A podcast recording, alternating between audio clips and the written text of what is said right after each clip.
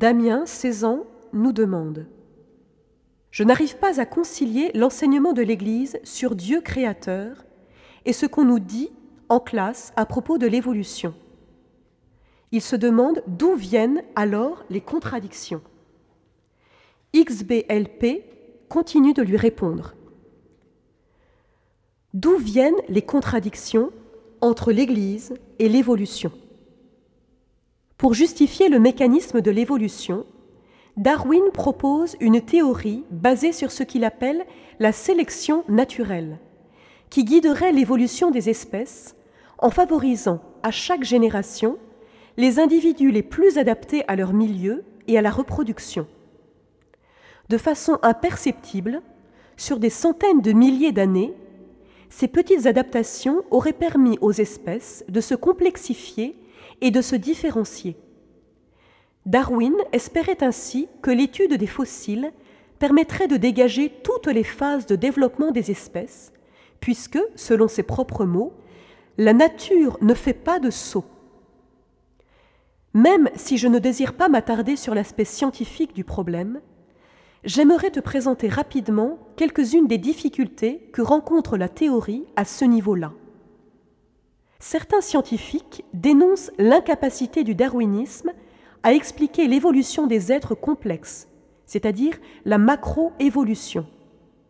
Certes, la théorie peut rendre compte de l'évolution de la taille des ailes de mouche, parce que ce sont des modifications génétiques infimes, ce qu'on appelle la microévolution mais elle a du mal à expliquer l'évolution de certaines choses, comme par exemple le système hormonal ou le cerveau humain.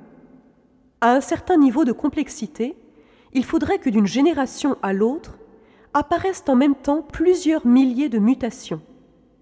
Pour te donner une image, ce serait un peu comme si, en te promenant avec tes patins à roulettes, tu fabriquais un vélo, et cela sans t'arrêter. Montant alors sur ton vélo, tu le transformerais petit à petit en moto, puis en voiture, et enfin en camion. Tu vois dans cet exemple qu'il est effectivement possible de mettre des genouillères ou un casque, mais qu'au-delà, c'est de la science-fiction. Ensuite, cette difficulté est corroborée par l'observation des fossiles, qui témoignent d'une grande discontinuité entre les espèces, comme le fait remarquer Ernst Mayr, mort en 2005, le père de la biologie moderne de l'évolution. L'absence de forme transitionnelle entre les espèces contraste fortement avec l'idée d'une évolution linéaire, telle que la concevait Darwin.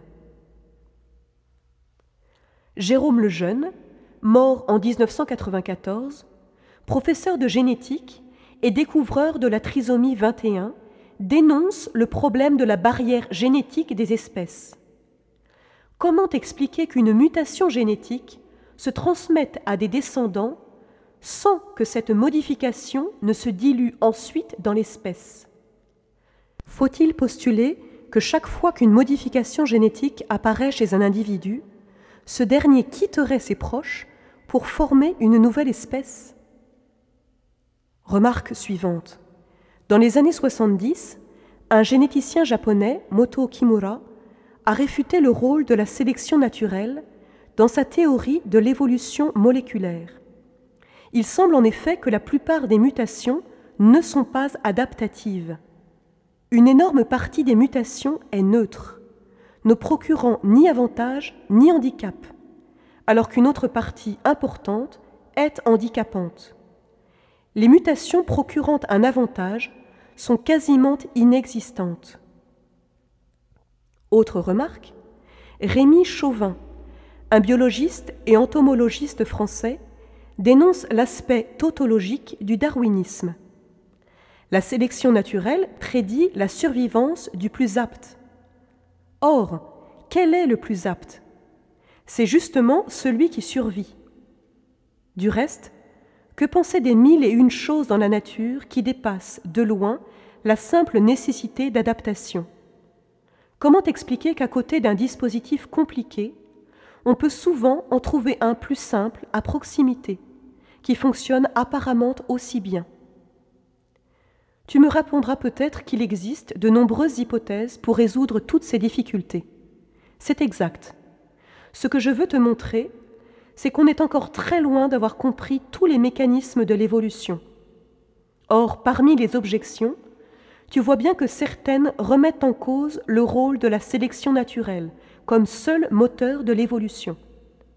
Dès lors, on est en droit de se demander si le fait d'occulter ces objections n'est pas un parti pris idéologique.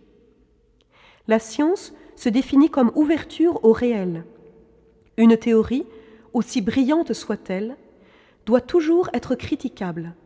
C'est même, d'un certain point de vue, ce qui garantit sa validité et permet à la science de progresser. Or, il est surprenant de voir que cette théorie est souvent présentée comme une théorie achevée, sur laquelle il n'y aurait plus rien à redire. À suivre.